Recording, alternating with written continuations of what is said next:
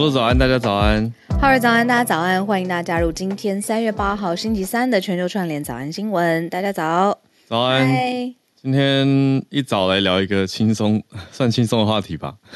也有点伤心的话题。啊，是吗？是一个，我觉得大家默默心里还是很在意。我们之前可能偶然有有穿插的聊到过吧，但今天我们是看到的，有吧？对啊，一个正式的统计了。呃，对，这是国际的统计，好，国际统计，就是每个人都有的，叫做身高。对你都有自己的身高，从小到嗯大都会有。哎、你们家有那种就是墙壁去记录你，比如说什么时候长到哪里的一条线吗？就是小时候壁去画，小时候真的有、欸，站在那个上面。对，后来后来整理房间、搬家什么就就没了。哦，我我们家到现在都还有一片，它不是凸出来的一个，它就是那一个区域都是记录我，就是从很小铅笔的痕迹到长大，没有麦克笔哦，就一直留在那儿，所以就从从底下往往往上，对对，往上这样。然后我以前小时候我就知道，因为我跟同班的呃同学在一起的时候，我都比较小只，然后所以我每次就很会，就是在比如说以前不是量身高的时候会有一个长长的东西，然后降下来碰到你的头，现在是不是哦还是？有，然后或者是量那种在墙壁上面画身高的时候，我都偷偷踮起脚尖，但是以一个 就是呃脚后跟，然后但是以一个前面的人看不出来的状态在在存在着，这样 好高难度的技巧，从小就很敏感，这个 微增高。对，嗯，我们今天看到的是一个国际的统计。好，我们呃先先来讲一下国际，再讲回台湾好了。好，国际上面有点难猜哦。他如果要要讲一个伤心的感觉，就是平均身高垫后的，平均身高最最低的国家，好像很难猜出来。最低的、平均身高最低的国家，我来猜，嗯，呃，是越南吗？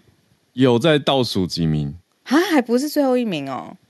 不是，嗯，我会先说一下越南的原因，是因为我每次我或者是有越南的朋友，或者是我到越南旅行的时候，我都觉得他们每一个人都很精致，尤其是女生，就是他们是哦标致小巧，然后非常呃纤细，然后身材也比例也很好，但他们就是好像等比例缩小，很很很精致的人这样子，嗯嗯，但就不是。那最后一名是谁？是印尼。哦，印尼，对，印尼的平均身嗯高是一百五十八公分，就是世界各国排名最个子最小。再来，再来是玻利维亚、菲律宾、越南，所以你哦，就有的你猜的对，越南是第四名，再来是柬埔寨。那嗯台湾在台湾相对蛮蛮高的，蛮 OK 的，对啊，相对蛮高的。我看一下、哦，刚刚讲说印尼是平均一五八嘛，嗯，那再来玻利维亚一五九，菲律宾一六一，越南一六二，柬埔寨人是一六二点五，在尼泊尔多一个啊一六三。嗯嗯，尼泊尔好想去哦。对，这是嗯印尼的媒体引用一个世界人口总数呃 （World Population Review） 这个嗯，组织的调查的数据。那他最后有做一个国际上面的人的全部的排名是吗？哦，全呃全部的综合，嗯，他这还是他就是以边国家为单位？因为这是引述印尼的报道，所以主要他是以哦国家。对，那印尼他自己做的调查，就发现他自己是最后，不是最后啊，就是身高不是对最后一名，最最小巧。对，最小巧，很温和。我在想找的是，对你刚刚说的是等于全球平均身高，对不对？这个这个数字我要找找看。对啊，这个数字可以找一下。可是这个数好像也没什么意义，干嘛跟其他的不同的稍微系列比呢？我还说系列有没有？一早看到一个香港的报道，说香港的女生个子比台湾女生矮。有哦吗？这个是什么？中立的疑问词两面说法有吗？卡一个中间。先讲台湾这边的数据好了。嗯台湾也是同一个 World Population Review 呈现出来的，提到的台湾。讲去年度的话，嗯，台湾男生平均一七三，女生一六零。那我 fall short 啊，我我没有，我没有，我不是我不知道啊，不我不知道哎、其实我不知道。对啊，我不知道，我自己公开说，对啊，我也不到一百六，我比较哦小只，属于矮胖类型。这个倒没有吧？对你，你个子很很小巧是真的。对，但我不知道你实际上的身高。我不到一百六，我们家妈妈也不到一百六，我们家外婆也不到一百六，哎就是这是属于一个矮的系列啦。对啊，胖要看我的自律的程度，但是就是我们家是女生都不高，而且我们家我爸爸也不高，嗯，我们满一百六十五。哦，嗯，我可以带他发言吗？可以可以，对啊，一百六十五，对啊，不高。哇，嗯，那最高的前几名，哦，荷兰好像一直都在很前面。荷兰人哦，荷兰人最高是吧？对，荷兰人这边平均男生一百八十四，女生嗯一百七。哦，女生一百七，OK，嗯 OK。哦，可是我虽然个子小，但是我有很多高人朋友。对啊，就是你连女生朋友都有蛮高的。我记得我们以前大学，呃，我政治系嘛，我们隔壁法律系就有一个人一八零，然后女生一八零，嗯，女生一哦八零。然后他大学就接各种各式各样的，就是外派啊，然后走秀啊，嗯嗯嗯，然后因为他很聪明嘛，法律系，然后所以我们就那时候就聊了很多，对呀，啊，到现在都断断续续有联络，哇，对啊，可是他是蛮困扰的，他觉得一八零那个时候，我就记得他常常跟他跟我们讲说说，他觉得哇，男生都比他矮啊，都没有人敢追他什么的，就是有一种这种这另外一种压力忧嗯嗯嗯，啊，那那 冒昧一问，个子小在这方面会有，应该说，因为反过来嘛，女生一八零会觉得啊，你知道，也许哦，交我知道你在朋友会有一些问什么。困扰。那你个子小呢，会有这样的困扰吗？我不会，我就看，因为看男生有没有办法接受小个子的女生啊。对，有些人会希望什么腿长一七零那种，那我就直接被刷掉了。那如果有就是比较小巧，他可以接受的，那就是也皆大欢喜。哦，等于他不会有一个先决，通常不会有一个先决条件的第一眼就是觉得啊，这个女生比我高了，对对对对对对这样对。对对。但我觉得那是比较以前的印象哎，现在好像也不会啦。嗯因为我小时候看到那个阿汤哥跟妮可基曼在一起的时候，这这是一个很好的例子。。对啊，我就觉得哎、也是很，他们还在一起的时候，就觉得哎、很登对，很搭配啊。嗯，对啊，那我觉得那因为我我离开学校已经蛮久的时间了，所以那个是真的是很早期的想法。我觉得现在好像没有这种，嗯，你觉得有吗？我觉得可以做一个结尾。我们聊得很开心，我想到我们我日文老师是日本人，他讲的一个论点，我觉得我好像很难反驳他。呃，他我们就那天就在讨论什么，呃，因为在日文课嘛，他就在聊说，哎，大家喜欢日本的帅哥有谁？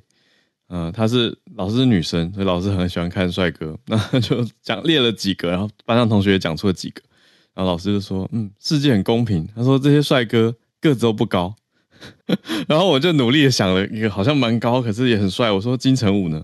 然后老师就说，啊，他不是日本人，然后我就觉得，就是老是觉得混血儿不算，所以反正我觉得很有趣。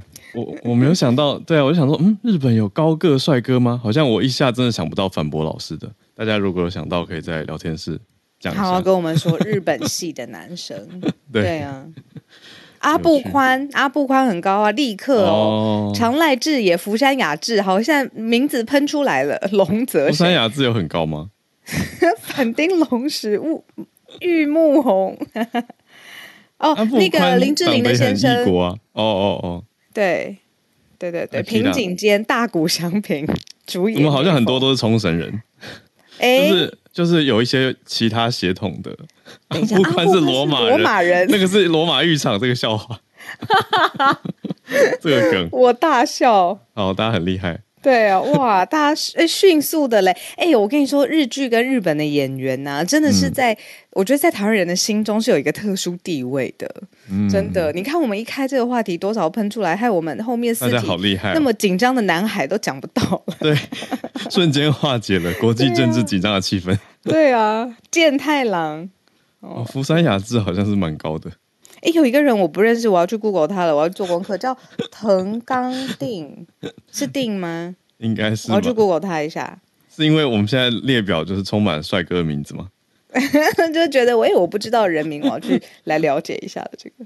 这个留言好好笑，帅哥让世界和平。好了，我们还是要来盘点今天的。对啊，因为不太和平，可见这个，哎，以后外长哦，就是要出访的话，哎，其实外长这样讲很政治不正确，大家不要挞伐我。但是外长，你如果觉得他就和颜善目，是不是一开始第一眼就会觉得给这个国家就是你懂我的意思吗？你懂我的意思吗？如果太凶神恶煞，第一眼就会觉得啊，有点怕怕，有点距离。但他如果非常有亲和，然后非常的，就说就是看上去非常的顺眼，那你觉得会不会加分？嗯，好难的一题。近年看中国的例子，我们等下硬要接回来的话，最近的两个外长，从从啊，应该说突然忘记前一个名字，天哪，呃，秦刚，秦刚，现在是秦刚啊，对，可是前一个是对，是王毅接过来秦刚。我觉得王毅看起来比较凶狠，对眉毛眉毛有外貌来讲的话，我个人一个非常政治不正确的主观评论。对，那那接过来秦刚的外貌其实看起来没有那么凶，可是他的表情常常都很凶。哦，也是，搞不好是一个有意意义的，就是经过设计的表情。我们待会来看。对，等下第二题就是讲中国的外长秦刚他第一次的对外记者会了。嗯，对，可是我们看到一个更。怎么讲紧绷吗？或者说紧张的？我们放在第一题的是南海的情势升温了。那有媒体甚至评论认为说，南海这边的情势比台海还要紧张吗？那两个都紧张的话，台海似乎也不是说就可以放轻松戒备。所以我们放在第一题来看。那第二题等一下就会讲秦刚对外记者会首秀。嗯，其中对台湾的态度还是保持一贯的强硬。第三题则是南韩这边的人均国民所得毛额，经过了二十年是倒退的，但反过来台湾是超过了南韩哦。那最后一题则是联合国的一个观点，讲到说全球女权倒退，竟然要三百年才会达到两性平权，这个跟我几年前关注的一个数字落差还蛮大的。我以前关注的是偏向大概将近一百年。对，可是现在这个倒退是怎么回事？而且倒退这么多，我们等一下来关心。那就先从南海开始讲起了。嗯，今天我们援引还有找来很多来自印尼的报道。那这个论点呢，是印尼的雅加达邮报就开到 Post 它上面的社论呢。他在讲的事情是，我们在台湾可能会觉得台海的情势非常的紧张，但是他更进一步的去申论说，其实台海如果要爆发区域的军事冲突，其实各方都有。要制约它的，比如说不论是晶片或或者是美国希望区域的稳定，然后也希望去牵制说大国的崛起。但是呢，印尼的社论这一篇是指说，可是南海没有这些制约的因素存在，所以中美竞争现在不断的升温嘛，真的是可以这么说。然后。其实亚洲的水域还有大的这个印太地区都变得非常的重要。你如果在看这个地图上面的话，这个一连串的其实是互相关联。但他认为说南海的。情势现在其实是比台海还要紧张的，所以呢，他去强化，就是说，其实应该对于比如说岛礁的主权，或者是对于各个军舰是不是应该派至南海，甚至是要确保航行的自由与商船的安全，就变得更加的重要。他是透过他的南海的视角，然后来讲说，哎，不要以为台海是这个区域当中最最最剑拔弩张的一件事情。哦，有相关的制约因素，让战争不太可能一触即发。但是南海其实不是。哦，对，关键的因素落差是南海跟台海的差别是有没有制约因素吗？没错，没错。嗯，对啊。那之前其实呃，东协的成员有跟中国的代表一起在雅加达举行一个叫南海行为准则。这个其实听起来对就很哦，对，没错，就这几天。嗯嗯嗯，对哦，是。马上要发生，就从今天开始的。那你从那个名字就可以知道，南海行为准则其实就是在讲说，在这个区域里头，各国，尤其是东协成员嘛，还有中国代表，各国的这个行为底线可以在哪里，应该遵守什么样的共识，是这三月八号到三月十号在雅加达要一起来讨论的。嗯嗯，那用这个社论的角度去强调，要选在这个时间点，就是正在讨论的。热潮当中的的时间点啊，嗯，对，那这个社论特别讲到了哪些议题？讲到是说，嗯，等于是要防范吗？或者是要去应对啊？嗯，中国在南海这边的布局，因为有海军军舰，还有军事设施，嗯，对啊，这些都加强了中国在南海的影响力。那也很特别，就是针对这个南海的军事紧张啊，或者是南海的区域紧张，美国它有一个角色哦。因为刚才我们说的是东协跟中国的代表嘛，那结果呢，同一个议题上面，美国政府也邀了菲律宾、还有印尼以及越南，甚至还有台湾的海关、呃巡防还有法务的官员也举办了相关的讨论，他们是工作坊，讨论的事情是台湾也在列怎么样，就是强化执行海上制裁的合作。嗯嗯，所以照这个趋势上面，还有这个呃区域上面来看，就算是在讨论南海，中方跟美方也有自己的角色，然后也有自己的盟友要拉拢。我想讲的是这个。对，而且台湾的海关是在其中，台湾海关海巡跟法务相关的人员有七名有参与这个在马尼拉举办的工作坊。没错，其实我们过去的确常常会听到，就是比如说一些呃。嗯，主权的主张，哦、中南海的冲突，然后或者常听到菲律宾跟中国会因为啊什么的认定，然后在南海就嘖产生冲突跟对峙。那的确，新闻报道媒体没有那么那么的多。然后对，最但最近就整个区域上面大家一起讨论的话，从印尼的观点是觉得哦，其实台海还相对稳定一些。认为有一个制衡。对啊，嗯，好，这是看到印尼观点，我们这边看到东协的角度去看南海，或者说以东协的角度去出发的话，他们会更注意到这个相对要去小心制衡的区域。那我们接到第二题，好。刚刚讲到说在小心制衡中国这件事情，刚好接着。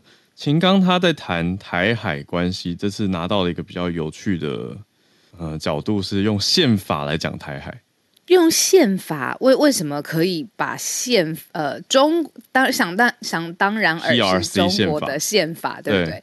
中国的宪法现在怎么规范台湾的啊、这个，嗯因为我知道我们的宪法还蛮 outdated 嘛，我们的那个宪法还包括地图都是一个跟现况不符合的是有很多复杂历史因素。对，那秦刚他蛮有画面的，他拿出一本红色的本子，大家仔细一看，上面就写着《中华人民共和国宪法》。嗯所以他是要强调说这个是中国内政。哦，因为到现在就是所谓的解决台湾问题，然后或者是内政的问题，是因为这个对岸的宪法还是把台湾当成是就是不可分割的一部分嘛，依然，是其实是老论述啦。对啊，对，只是他，我觉得这是一个节目效果，就是哦，拿出了红色本子，大家想说这是什么？对，那就是《中华人民共和国宪法》。对那里面的序，宪法的序就写台湾是中华人民共和国的神圣领土一部分，完成统一祖国的大业，叭叭叭。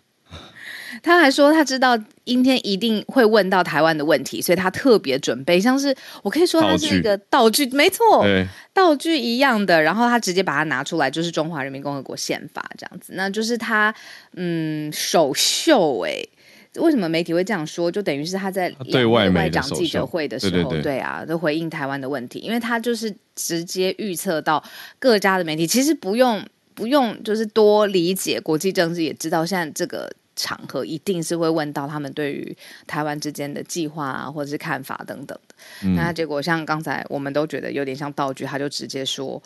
这个解决台湾问题是中国人自己的事情，任何外国都无权干涉。那尤其最近看到美方，甚至有很多高阶的官员，呃，都说，哎，这不是中国的问题哦。那中方是表达坚决反对的立场，嗯，蛮容易坚决的。他们，就就不是新的论述啊，对呀、的确是维持了一贯的论述。那陆委会这边也是要做出一样相应的回应，强调一样的两岸互不隶属。嗯嗯那媒体就是呃去侧写说这样子，其实是他对外展示一个非常强硬的态度，就是他毕竟道具也准备好了，然后文字上面。口语表达上面也是坚决反对的，就是说这是我们内政问题。其实一句话就把所有的后面的空间全部堵死了，所以其实蛮多媒体都解读说，其实就是对外有一个强硬的宣誓，他的态度是很明确的。那当然，他态度很明确。对，所以想到我们刚刚的讨论，就是外长的 外长的外形。对啊，如果要讲的话，我我真的脑中会第一个闪过的是王毅的眉毛，就是王毅的对啊，我眉毛们刚刚说这个很有记忆点。对，嗯，讲到有记忆点，我倒是也想补充，我我早上也才刚刚看到的，它是一个譬喻法，然后就是秦刚他这次的譬喻，就是在这次两次呃外长两会外长的记者会上面，外面记者会上面，他说他形容中美的关系很像两名去参加奥运赛跑的选手，两名都是去参赛，但其中一方就要去绊倒另外一方，要让对方参加残奥。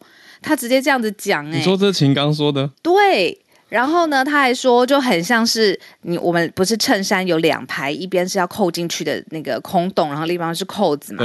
他说中美关系这样扣错了，第一颗纽扣，第一颗就扣错，导致后面排排都颗颗都错，这样子 导致中美关系偏 离理性的正轨。觉得很好笑。对呀，他怎么会在这个 这个是学生学生作文批喻大赛？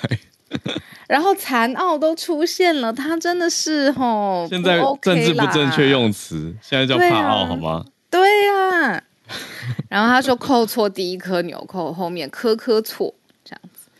然后你看又拿了宪法，是一个有准备而来，因为他绝对不是拍脑袋想到扣扣错扣扣子吧？对吧？扣错扣子是怎样？中美关系都已经热战成那样，然后他在说扣错扣子，唉。反正综合起来，就是他展现他的坚定的底线，这样子。好，我觉得这个不知道为什么好好笑。好，就对不起。呃，我们接到第三题吧，讲一下一个完全不一样的题目。看到韩国这边来，可是跟台湾做对比。呃，台韩我觉得一直有一种大家互相在那个有默默比的感觉，暗自较劲。对，尤其是经济方面，尤其很久以前都是亚洲四小龙。对对，那现在就会看，哎，隔了二十年。那个时候，台湾其实相比韩国的人均国民所得毛额是嗯低的，因为说韩国赢胜出。可是经过二十年以后，现在台湾是反超的。对，韩国人均所得怎么会越来越少？嗯，其实这是直接比较韩国银行跟台湾行政院主计处的公布的数据。那台湾人均其实是比韩国高出九百零四美元。时间点就像刚才浩儿讲的，二十年来首次超越韩国。那当然就是说，在疫情的时候，台湾的经济其实呃说有小部分受到了逆势的冲击，但是也有就是回温跟回稳的一段时间这样子。那这个不是联合国跟世界银行呃国际机构啦公布的，但是你如果单去看就是韩国银行跟台湾的主机处的话，数据是很明显的。嗯，就是看两边的绝对数字的话，没错。对，是因为或者这个报道是因为韩国银行在这两天的时候，呃，公布了，哎，我看哦，对，这两天的时候公布了去年第四季的一个年度国民所得统计。嗯，那主要一个很大的影响是韩元的汇率有大幅贬低，嗯，所以也影响到了韩国人均国民所得毛额的嗯数字。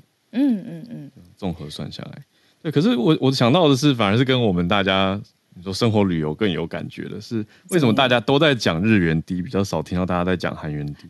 对韩元的讨论好像比较少哎。对，对啊，但其实韩元兑换美元汇率也是大贬呢。嗯，对啊，所以大家哎，真的很少听到这个。相对，我觉得旅游意愿是不是日本还是占大宗啊？应该是。虽然韩韩系的现在比如说音乐、戏剧、流行文化也很深植人心了。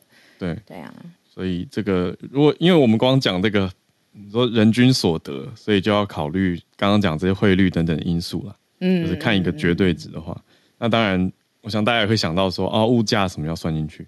嗯，对我是想到前一阵子我在找日本旅游资讯的时候，有看到有人在讨论日本 VS 韩国旅游，就看到很多乡民的回应，还是对于韩国旅游很抱持偏负面跟比较比较不向往的态度。哎，哦。是因为相对来说不熟悉吗？因为比如说去日本旅游已经是你知道，可能十几年、二十年，大家很长。嗯，我小的时候可能家人就会说啊，那我们带去日本好了。然后所以相对来说，可是成长的时候比较少，家户会想说，哎，那我们这次有个假期，我们去韩国。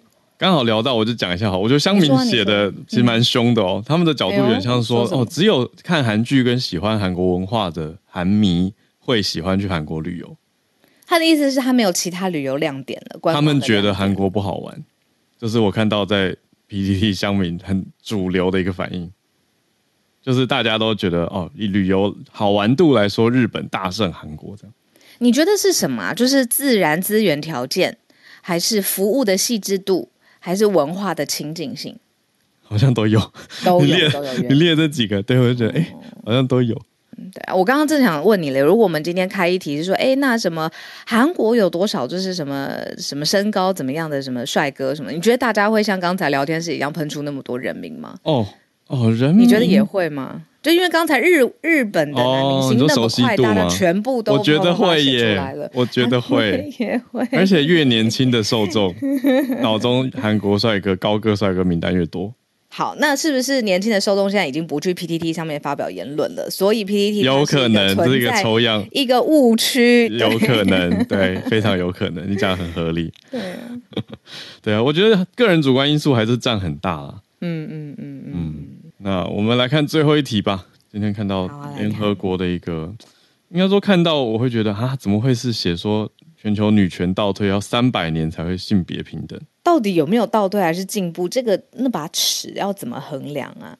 我不知嗯道，这个是呃，联合国秘书长他警告说，全球在你看警告这个字也很重，他说全球女权方面的进展正在眼前消逝。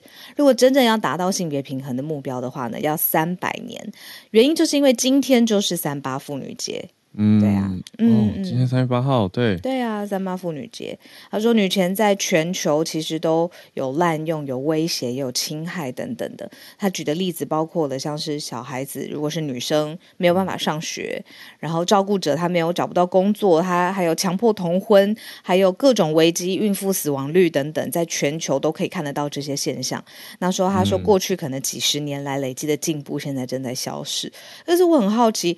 嗯，他没有特别谈到伊朗，因为我们早上新闻讲过很多次啊，伊朗街头上面上万名民众的抗议，其实也跟女权很有关系嗯，啊、但这一次他没有提到特定的国家。对他有提到阿富汗，哦，嗯，对啊，比如说我们之前有说女性禁止考大学，不能够受高等教育，对不对？对，讲到这件事情，对塔利班政府到现在还是持续这件事，就是女生本来在念大学的，现在不能去上课，嗯嗯嗯嗯。对啊，就被摒除了很大一块的，特别是高等以上的受教权。嗯嗯嗯嗯。所以以这个综合评比来说，呈现以呃联合国这边官员的发表是倒退的状态。嗯。然后还有他还举了一个数字，是说、嗯诺贝尔奖在特定领域里面，特别是科学跟技术的领域，女性只占了百分之三的得主。哦，所以有一个精准的数据来看，说就是得奖的人嗯，性别比例分配。对啊，我觉得是一个很大的、很好的提醒啊，就是让大家都一起来意识到这件事情。那生活中哪些面向可以再更去注意？我觉得也算是延续了我们前几天在讲的那个薪薪资落差。薪资的问题，对啊、对，我觉得其实每次在谈就是男女权利平等啊，其实也不是只是性别这件事情本身，还有比如说工作，然后包括圣现文化的主流，然后还有意识教育，全部都是它是一个综合型的命题。对，那所以当他说 他觉得女权的问题就是呈倒退的时候，那你去细看各个国家会造成这样子因素的综合的因素，其实也可能很不一样。嗯，对啊，没错，是一个大题。不过因为几年前我国发表对啊，几年前我有追到这一题，所以现在看又会更觉得啊，又往后走了嘛。嗯嗯嗯对啊，我有点感叹吧，所以就觉得大家有意识一起来关注，一起来在生活范围内去做一些调整，我觉得嗯还是可以的。好，那我们今天的盘点在这边准备要接到每个礼拜三的 SMC 早科学的时间。子内每天呃每周都会在提前就把呃想要讨论的资料啊，然后来源，然后甚至切题的角度都先准备好，然后所以早上的时候就非常好整以下的，很完整的可以带来一段分享。对，非常谢谢 Science Media Center 的执行长 n a 又来到我们节目当中。n a 早安，早安，早。安，小鹿早安，好，我早安，嗨，嗨嗨，对我今天要跟大家分享的是一个一篇在六小时前才刚刚发布的研究。嗯。最近都很新，很新对，嗯我最近也很感恩，因为每次查研究都很担心，如果没有可以分享该怎么办这样。哦。然后最近都有些很有趣的。那这篇研究呢，他们是研究大黄蜂，就是 bumblebee。哦。他们发现 bumblebee 会透过观察其他大黄蜂的行为，然后学习怎么解决问题，这样。这么聪明，他观察什么？对，但嗯他除了观察以外，他重点是他他不是只有一直学，学完以后整个蜂群就都会学到这个新的技能，这样。哦，太有趣了。对，哦那研究团队呢，他们就设计了一种装置，嗯这种装置呢，它从上面往下看，有点像是我们那个呃汽水罐的那个铝罐的盖子这样，嗯但是它上面有两个，一个红的，一个蓝的，小小站起来的一个片一个我不知道什么材质，它可能是塑胶片。嗯然后呢，蜜蜂要学的去推那个塑胶片，旋转。开关那是开关之类的。对，旋转它。如果你把它旋转九十度，嗯就会露出一个洞，可以让你去吃糖水。哦，它是一个类似卡榫，所以你要推动对，那两个拨片的意思。我我等一下可以，嗯，就是有，嗯，已经有新闻出来，然后我可以把它丢在那个社团里面，它里面会有影片，就是哦。让你看大黄蜂怎么做这件事情。那太后其实他他得知道那个东西要怎么用，他才喝得到那个糖水，对不对？对，没错。所以其实他得要先，研究者要先教一只大黄蜂，训练它去推，一直去推，嗯一直去推，然后他们要训练到它每一次推都吃得到糖水，他们嗯才会觉得、好，你会了这样。那所以呢，他们设计这个装置的目的是因为我们怎么知道这个行为是新学会的，还是他原本就会了？对，所以一定要设计出一个东西，是它在大自然里面不会用这种方式来取蜜。嗯。嗯嗯，对，那这个但这个嗯装置也不是这一篇研究者第一次使用，之前其实也有研究用过，嗯。就是刚开始是在灵长类身上，那后来他们在鸟类身上，鸟类他们做的是在欧洲有一种山雀叫做大山雀，叫 Great Tit，嗯。发现哎大山雀也会这样，所以研究者你会想象它其实就是从鸟的大小，先从灵长类开始，嗯。然后再往下小鸟，鸟都会，那蜜蜂会蜜蜂会不会？然后发现哎大黄蜂也会这样子，所以他们用大黄蜂来做，就是先训练几只大黄蜂，然后确定哦，他们每一次推都可以吃到蜜之后，嗯。他们就把这个装置呢，跟大这个已经学会大黄蜂放在另呃另外一个觅食区，就里面有很多大黄蜂，嗯，但他们都没有学过，他们不会，他们不会。嗯。那对照组、控制组呢，就是他们只放装置，但不放大黄蜂已经会的大黄大黄蜂进去，嗯。所以一两边都有装置，但一边有人会了，另外一边没有。嗯，他们就开始录影这些觅食区，然后录影大概六到十二天。然后他们发现，如果这个觅食区是放了装置，而且有已经大大黄蜂会的话，嗯百分之九十八的时间，其他大黄蜂马上就可以偷跟他用一模一样的方法取到那个蜜。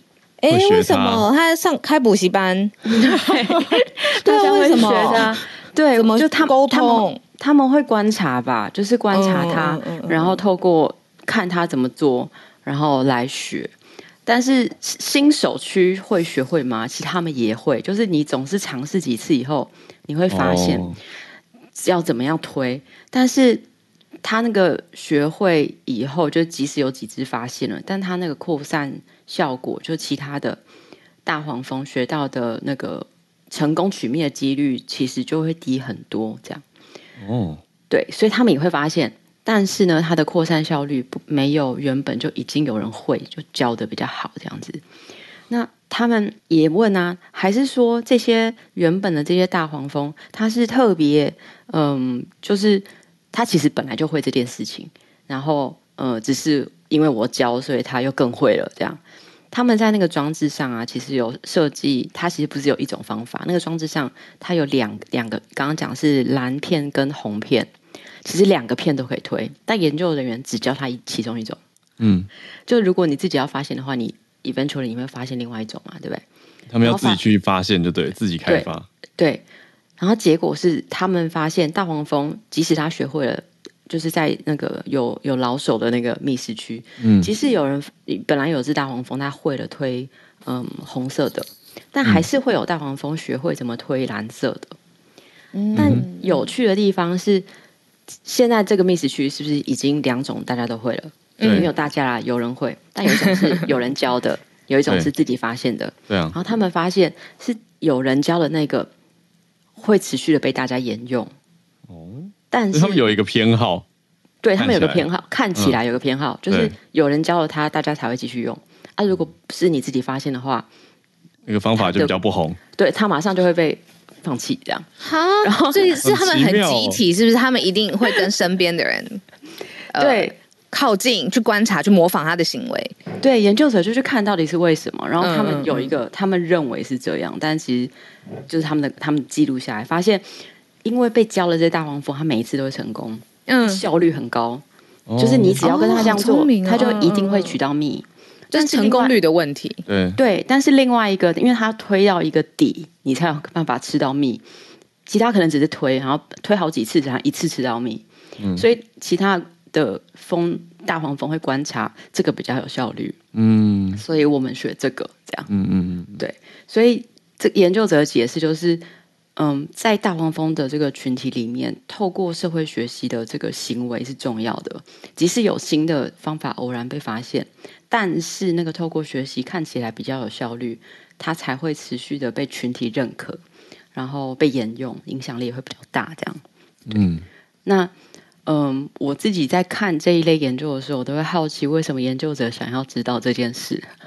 除了对啊，除了那当然，就解谜能力一直是人类自己觉得是人类特有、独有的一种能力。那如果是哪一种动物会解谜，那这个动物很可能就是比较聪明。那之前大家如果有印象的话，章鱼其实也很会做这件事情，他们也很厉害，他们也可以透过观察学会。嗯但研究者在这里的嗯解释是说，嗯，每一种文化里面其实都有一个传统，嗯但这个传统是什么呢？传统就是它在社会上先要具有某种功能，而且它可能只是一个人、两个人，但是这个传统它被其他人认可，然后一代代相传下去，它才会慢慢变成文化。嗯，那这个对，但这个嗯文化跟传统怎么形？呃，怎么第一个怎么形成，再怎么维持？嗯但因为大黄蜂它呃每一个冬天就全部都会死，就是一窝蜂都会因为冬天就死掉，所以它没有办法透过这种延续。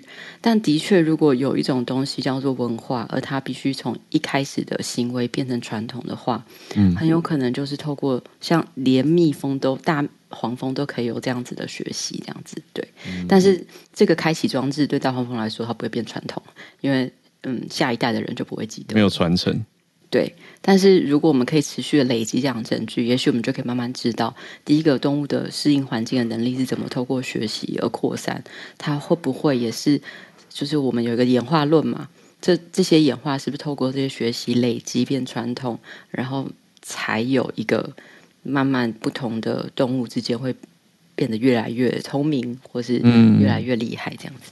所以，但这是一个在整个整个论呃理论里面是一个非常小的一部分，嗯但它可以透过这个小的部分，知道说，其实即使如蜜蜂，它都可以透过社会学习来呃影响整个群体的行为，这样子。嗯。哦，陈内这题太有趣了，我听了超级入迷哎，然后还会想象就是他们怎么互相呃影响这样子，对啊，对，我要来贴，我先贴在聊天室，然后好。聊天是，呃，如果大家就可以看它里面这个新闻里面，它是有个小影片的，你可以看到那个蜜大黄蜂怎么去推那个装置，这样。好，嗯，我很喜欢结论呢，就是从这个科学研究或动物行为研究去反过来思考人类的传统跟文化，或者所有动物的传统文化是怎么形塑的，很有意思。好，谢谢大家。谢谢森内，谢谢谢我们的 SMC 早科学的时间，每个礼拜三早上帮大家一起来整理很有意思的科学研究新发现的科学新闻。我们现在准备来进全球串联的时间，就欢迎所有的听友，如果有关注的消息想要跟大家分享的话，可以来举手。我们都真的是 live 在录音，还有 live 在看大家的题目。好，邀请信奇老师呼应三八妇女节的主题。老师早安。浩儿早安，小鹿早安，还有谢谢室室内里的分享哦。呃，以前我还在 S National Science Foundations 啊、在美国的时候，NSF 就常常在讲很多的这些嗯科学研究，真的也许对很多外人来看是很小的，但是它其实都是有它的嗯。overall 的 implication 就是比较大的应用的方式。嗯那我回来讲，我今天想要分享的这个，就是因为你们的最后这一题让我啊呃，其实更有感觉。这接着上个题目就是在讲性别的薪水差异。对，那啊，欧盟呢，他们在嗯联合国推出，在三月八号，就是欧洲已经三月八号了推出的今年的主题就是嗯 digital all 这个 digital 在在我的 bio 里面，嗯它是 play with the word，就是说他希望能够提升呃性别嗯。性别的差异就是在 innovation 跟 technology 创新跟科技的这个性别差异，希望在今年让大家专注一起努力的去啊、bridging the gap。那嗯呃，欧盟的这个总理他叫做 Ursula Ursula von der Leyen，、那他就宣布，因为今年的二零二三年是欧洲的技能年，嗯。那他们主要的方向就是希望能够对妇女还有女童的教育还有技能培训来进行投资，由此来提高妇女在这些领域的地位，还有缩小在这个这些领域的性别的薪酬的差距。那呃，他的一点点背景，就像你们刚才讲到的，在有鉴于阿富汗还有伊朗的这些事件，他们也欧欧啊、也观察到很多的女性在过去这三年的疫情下，在网络上，嗯，她们被霸霸凌的情况好像又有增加的这样子的情况，就是让有一些女性她在社交媒体上不敢发言，或是只要一发言，就好像有很多的人的网攻，也造成了。在网络上的一些比较大的平台，好像女性的声音又比变少的那种啊、嗯观察，那这些他们都有一些统计的背景去支持这样子的的观察，所以他们希望在二零二三年的三八妇女节嗯。这一天，能够让大家更能够去了解，我们不管是在线下或是线上的这样子的环境，都应该要了解到尊重女权的这个基本的本质。谢谢。嗯，谢谢信息老师。对，等于提出了一个角度，是用 digital 的方式，digital，希望可以让全民不管性别或任何的落差都可以减少，是用数位的方式弭平落差，用创新跟科技的角度。对，但背后核心概念还是要去调整啦，去做出应对，让这个世界可以变得更好。谢谢信息老师。那我们再来连线，连线跟林氏连线。我其实不太确定林氏现在在哪里。哎，我已经我我回来了吗上班了，对对对，是是还在是是。还在调时差当中，对，啊，谢谢你今天还上来补充，因为前几天上个礼拜你跟我们讲到了，你那个时候人正在希腊，那就有一个很大的火车事件。是是，嗯呃，这一件事情就是说后，因为那一天上上礼拜三，就一个礼拜前我们分享的时候，其实它刚好它发生了大概只有三个小三到四个小时左右。那呃，嗯后续现在有一些比较完整的资料出来了。那我先讲，再后再回回回去讲一下那一天的起因。后来完整的是说，是一辆呃货运列车跟一辆客运列车在同一条线，然后呃面对面相撞。对，那其实老实讲，这种在现在铁路上是已经是蛮少见。那对呃，那件事情其实有被指责说是这个做负责做列车调度的站长的一个人为疏失。那呃，为此他也被逮捕，然后交通部长也引咎辞职。那呃，那个总理说这是一场人为产生的悲剧。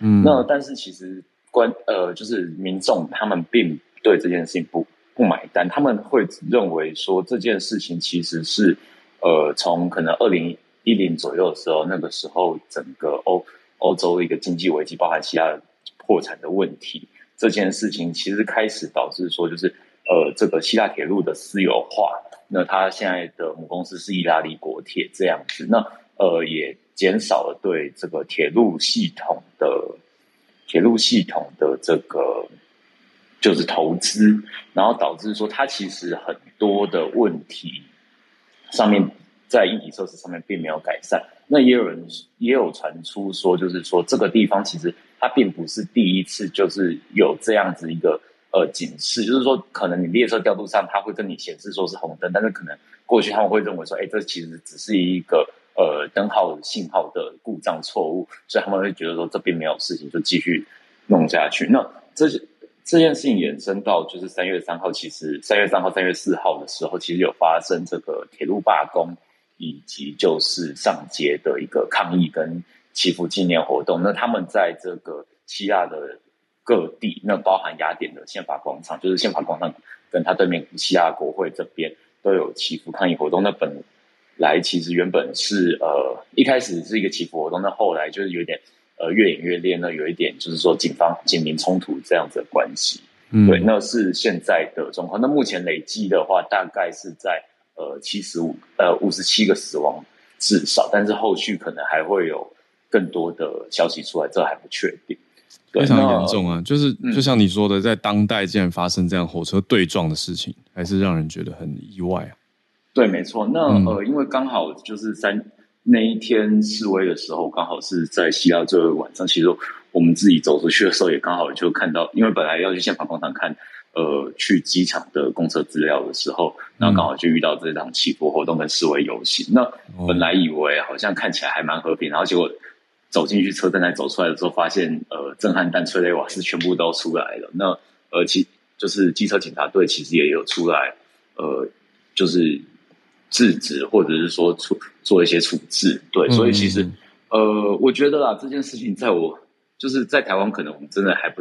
不太常看到这样子的场面，其实，呃，那还真是给我一个蛮触目惊心的吧。尤其你是旅游对过程中经过的，对。然后我们就是站在，就是而且如果 Howard 之前去过呃宪法广场，应该知道宪法广场其实旁边是蛮热闹的商业区，是对，它就有点像西门町或高雄新觉江那样子。那其实那个时候事情一开发生开始，然后。旁边的店家就几乎开始慢慢的把铁门都拉下来，那所有店家都提前结束营业。但是往后一点的商业区，就是餐厅区那边，其实都还可以用餐啊。对，就是还还蛮正常。那呃，确实也，我们那个区域其实你一靠近，其实就会受到那个催泪瓦斯的影响。那另外是说，其实这那几天我们在希腊晚上，其实呃看电视，其实都是相关的报道。那呃那个报道的部分，其实也都有在找一些之前的。呃，国际上铁路事事故事件那，其实我们看到画面有包含的那个之前，呃，泰鲁格号，还有包含温州动车事件，其实都有被他们列上新闻做讨论这样子。那我相信这个，因为接下来希腊其实要进行总理，就是现在又要进行大选，那我想这件事情其实对后续其实或多或少都还有其他的影响。嗯，对，谢谢林氏今天的分享。对，谢谢林氏的回应补充整理。那今天作为结尾呢，对我们的串联到这里差不多告一段落。然后，可是我这边有收到听友的投稿补充，听友人就在欧洲，所以他给大家的角度分析是：呃，如果有要去欧洲的朋友，也可以特别了解一下。嗯，是什么呢？就是从三月一号这个月初开始，有结束了一个消费品制造商跟零售商之间的价格谈判。结果谈判的结果对消费者来说不是什么好消息。嗯，就是通膨预计在今年春天会达到高峰，这是欧洲这边。那特别听友 Maggie 他关注到法国媒体有一个标题有点吓人，就是说法国食品通膨的高峰期预计在春天。嗯嗯嗯。嗯，那就讲到说家乐福的老板预计涨价会涨百分之二十，然后接下来对啊，然后接下来几个礼拜几个月价格还会再涨，可能涨个百分之十。那比较廉价实惠的一个超市叫做 Lidl。Little 老板是说，三月的价格也会涨百分之十，而且有些东西会从货架上消失，都蛮多的。嗯，对，所以接下来要去欧洲，我我今年夏天有可能要去，所以我现在看的有点差，就觉得夏天在两三个月以后，三个月以后，嗯嗯，对，而且这两天法国开始大罢工，无限期，嗯，所以如果最近特别是要去法国或欧洲一些地方的朋友，可以多多注意一下相关的消息，嗯。